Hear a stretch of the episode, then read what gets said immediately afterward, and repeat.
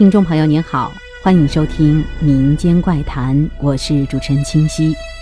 家乡有句俗语：“七月半，鬼乱窜。”所以从小时候起，七月半的时候，除了给去世的亲人烧纸以外，家里人一般都不让我出门。小时候，我家住在河边，每到七月半的时候，那才叫一个壮观。整条河边密密麻麻的全是人，都是在河边烧纸的。河边的火堆一个挨着一个。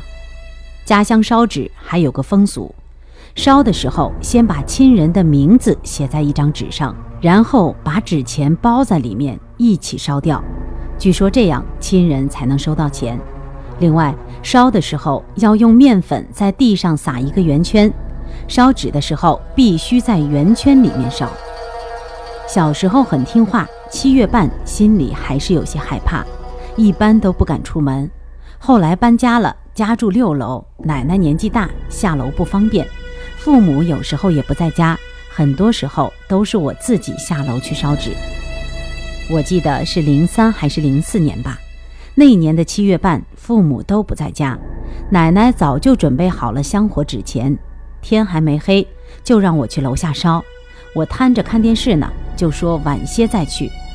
九点半左右，经不住奶奶一再的说，我心不甘情不愿的提着纸钱就下楼去了。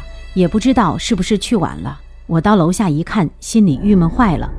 楼下所有可以烧纸的地方，全都被画上了白色的圆圈。我找了一大圈都没有找到一个位置。想了想，便绕到了我家楼的后面。楼的后面也有人在烧纸，不过明显就少很多。因为这里是背面，平时基本人是不往那边走的。找到一个好位置，我便拿出奶奶准备好的面粉，在地上撒了好大一个圈。撒好圈，刚拿出香蜡烛，还没点上，我就看到一个女人晃晃悠悠地冲我这边走了过来。真的是晃晃悠悠的，好像喝多了似的，穿着一身黑色的长裙。要不是周围有些没烧完的蜡烛的光，在黑暗当中还真不容易发现。我看他走得晃晃悠悠的，冲我越走越近，我赶紧站起来让到了一边去，生怕他撞到了我。谁知道女人看也不看我一眼，直接从我身边走了过去，来到了我旁边一堆还没有烧完的纸钱边蹲下。我一看，明白了，肯定也是来烧纸的，于是也就没有注意。我拿出纸钱蜡烛，点好以后，又点了三炷香，便开始烧纸了。一边烧一边按奶奶教给我的喊着：“某某回来拿钱了。”我一喊，便觉得旁边实在有些太安静了，因为我们这儿的习俗就是烧纸的时候一定会说点什么，但那个女人怎么一点声音也没有呢？我有些奇怪，便转头去看她。这一看不打紧。吓得我差点叫起来。女人蹲在那堆纸钱边上，却没有烧纸。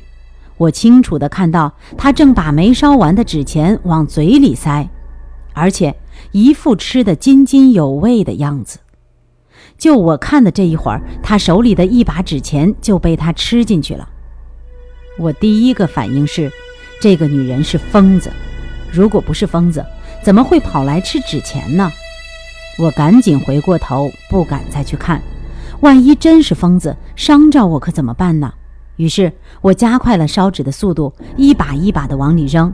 也不知道是不是我这边火烧的太大了，竟然吸引了那个女人，她居然往我这边走过来了。我一看她靠近，心里发毛，纸也不敢再烧，赶紧就跑了。跑回家一看，完了。还有没烧完的纸钱和蜡烛，奶奶非让我下楼去拿，没办法，我又只有下楼去。靠近烧纸的地方，我悄悄地移动着，生怕惊到了那个疯子。刚过楼的转角处，便看到那个女人了，她正蹲在我刚刚烧纸的那里，手里拿着纸钱吃着。我心里害怕，但腿却动不了，就这样看着她把刚刚留下的纸钱全部吃光了。女人吃完我留下的那些纸钱，便转身离开。我发现，女人的身体好像不摇晃了，跟正常人一样，很正常的就离开了。